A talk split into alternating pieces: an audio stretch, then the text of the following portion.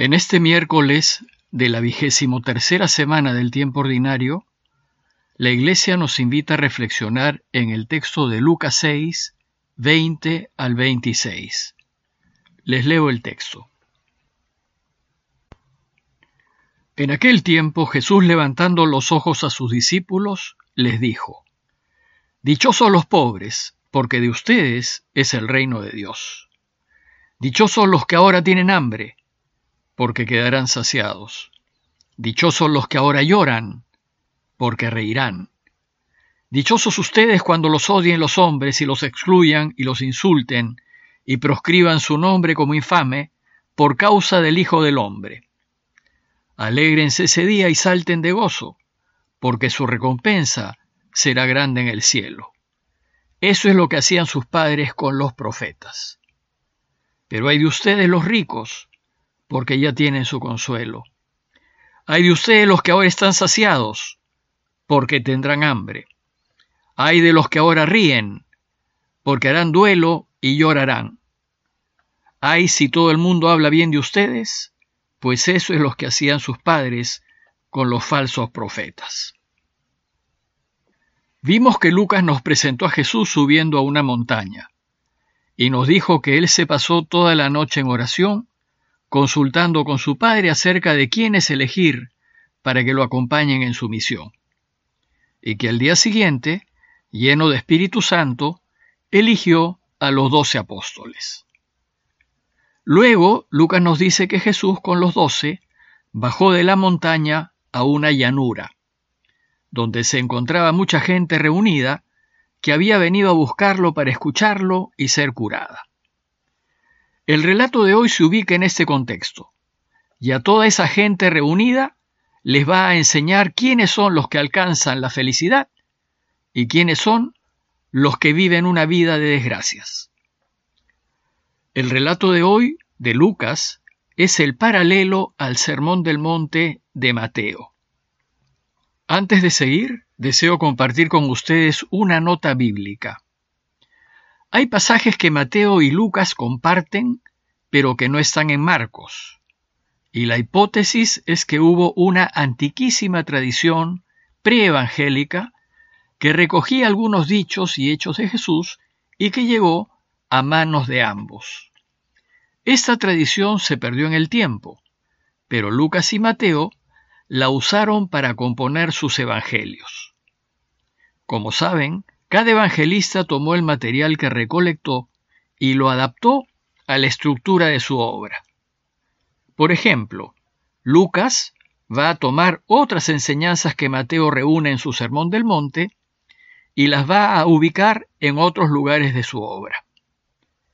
Les recuerdo que los evangelios no son biografías de Jesús, sino una especie de catecismos a manera de relatos que buscan enseñarnos acerca de Jesús y su mensaje. El pasaje de Lucas que hoy vamos a reflexionar es el de las bienaventuranzas y coincide en parte con el de las bienaventuranzas de Mateo. Sin embargo, hay notorias diferencias. Les resalto cuatro de ellas. Primero, para Mateo, las bienaventuranzas conforman el discurso inaugural de Jesús. Con ellas, Jesús empezó su anuncio de la buena noticia. Para Lucas, en cambio, Jesús, como vimos, inauguró su vida pública en la sinagoga de Nazaret. Y para Lucas, Jesús hablará de las bienaventuranzas en plena actividad pastoral. Segundo, para Mateo, la enseñanza de Jesús fue en un monte. Lucas, en cambio, en el relato de hoy, ubica esta enseñanza en un llano, una llanura. Si bien el lugar no es importante, es bueno mencionarlo para darnos cuenta que los evangelios no son biográficos, sino catequéticos. Una tercera diferencia es que las bienaventuranzas, según Lucas, son menos que las de Mateo. Mientras que Mateo nos propone nueve bienaventuranzas, Lucas solo nos propone cuatro. Y además, son las cuatro más difíciles de explicar, pues son las aparentemente negativas. Y en cuarto lugar, a diferencia de Mateo, Lucas también nos propone cuatro malaventuranzas. Es decir, nos habla de cuatro situaciones en donde nos explica por qué las personas no son felices en esta vida. Veamos en detalle el relato de Lucas. Como podrán ver, el texto tiene claramente dos partes, cuatro bienaventuranzas y cuatro malaventuranzas. El relato empieza diciéndonos que Jesús, levantando los ojos hacia sus discípulos, les dijo. El gesto de levantar los ojos hacia sus discípulos es una indicación de que va a empezar a enseñar y que debemos prestar mucha atención. Dado que los evangelios son catecismos en forma de historia, la pregunta que siempre debemos hacernos al leerlos es, en este relato, ¿qué nos quiere enseñar el evangelista acerca de Jesús y su camino? Bueno, pues esta vez se trata de una enseñanza fundamental del camino de Jesús. Nos va a enseñar que en esta vida podemos ser felices, pero también podemos ser infelices. Y que nuestra felicidad o nuestra desgracia depende de las decisiones que tomemos. Jesús nos quiere enseñar que si nosotros elegimos ponernos del lado de Dios a cualquier costo, entonces seremos felices, seremos bienaventurados. Es decir, si nosotros elegimos siempre lo correcto, lo justo, el bien, la verdad, la vida, lo que Dios quiere, y si lo elegimos aunque nos cueste, aunque perdamos y aunque nos quiten, entonces seremos felices. Primero nos dice, Dichosos los pobres porque de ustedes es el reino de Dios. Nadie quiere ser pobre. Más bien todos queremos salir de la pobreza y debemos preocuparnos de ayudar a otros a salir de la pobreza. Tampoco Dios quiere que seamos pobres. La pobreza solo es positiva cuando es libremente elegida, pero no cuando la sufrimos. Luego, ¿Qué quiere decir Jesús cuando nos enseña dichosos los pobres? Que solo es dichoso aquel que por elegir a Dios, por elegir el lado de la verdad, el lado en donde está la justicia y en donde está la vida, sufre pobreza. Y será dichoso no por pasar pobrezas, sino por elegir a Dios. En este caso, Dios lo hará feliz y le dará el reino. Luego nos dice, Dichosos los que ahora tienen hambre, porque quedarán saciados. Nadie que tenga hambre puede ser feliz. Más bien, hay que evitar que la gente pase hambre. Luego, seremos felices si al elegir ponernos del lado de lo correcto, pasamos hambre. Pero seremos felices no por pasar hambre, sino por haber elegido a Dios. Asimismo, Jesús nos enseña que dichosos serán los que ahora lloran, porque reirán.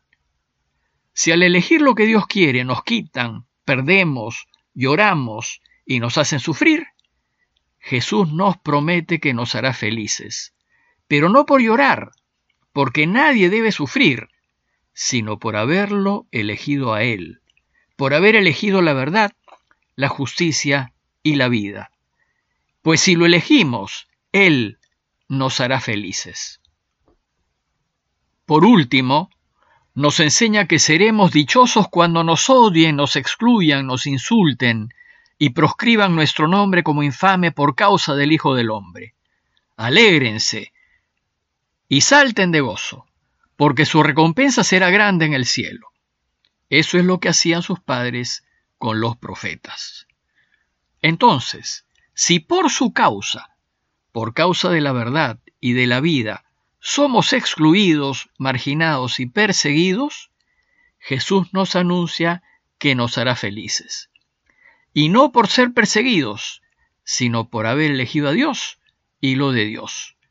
Y nos hará felices con una familia buena y unida, con verdaderos amigos. En fin, Él verá, pero nos hará felices. Luego vienen las cuatro bienaventuranzas, es decir, cuatro situaciones en las que nos podemos encontrar por querer encontrar la felicidad, pero en vez de hacernos felices, nos hacen infelices. La primera es aquella situación en que por tener más dinero, más riquezas y más poder, elegimos corrompernos y engañar. Lo que sucederá es que probablemente tengamos riquezas, pero hay de ustedes los ricos porque ya tienen su consuelo. Es decir, por haber elegido contra Dios, no seremos felices. Asimismo, si por nuestra conveniencia elegimos la alternativa de la mentira y la injusticia, probablemente nos saciemos de bienes, pero viviremos solos, en soledad, y pasaremos el hambre de desear ser amados, de desear que nos quieran, y nadie nos va a querer. Dice Jesús, hay de ustedes los que ahora están saciados, porque tendrán hambre. Y si por pasarla bien hacemos daño y abusamos de los demás pensando que así seremos felices, nos habremos equivocado y nuestra vida estará llena de desgracias. Por eso dice Jesús, hay de ustedes los que ahora ríen, porque harán duelo y llorarán. Finalmente, todos deseamos que hablen bien de nosotros, pero si por quedar bien y por cuidar nuestra imagen hacemos lo incorrecto, nuestra vida estará llena de tristezas. Ay, si todo el mundo habla bien de ustedes, dice Jesús. Eso es lo que hacían sus padres con los falsos profetas. En conclusión, nuestra felicidad y nuestra desgracia las construimos en las decisiones que tomamos. Si queremos ser felices, debemos ponernos siempre del lado de Dios, y Él nos garantiza que nos hará felices en medio de nuestras dificultades, porque la gente nos querrá. Y la felicidad solo consiste en querer y ser queridos. Pero si queremos buscar la felicidad engañando, corrompiendo, robando y haciendo daño, Jesús nos anuncia que solo encontraremos infelicidad y desgracia. Preguntémonos entonces, ¿por qué no somos lo felices que quisiéramos ser? ¿Qué malas decisiones hemos tomado en la vida? Y recordemos que es posible corregir, cambiar y ponernos de nuevo en el camino de la vida. Parroquia de Fátima, Miraflores, Lima.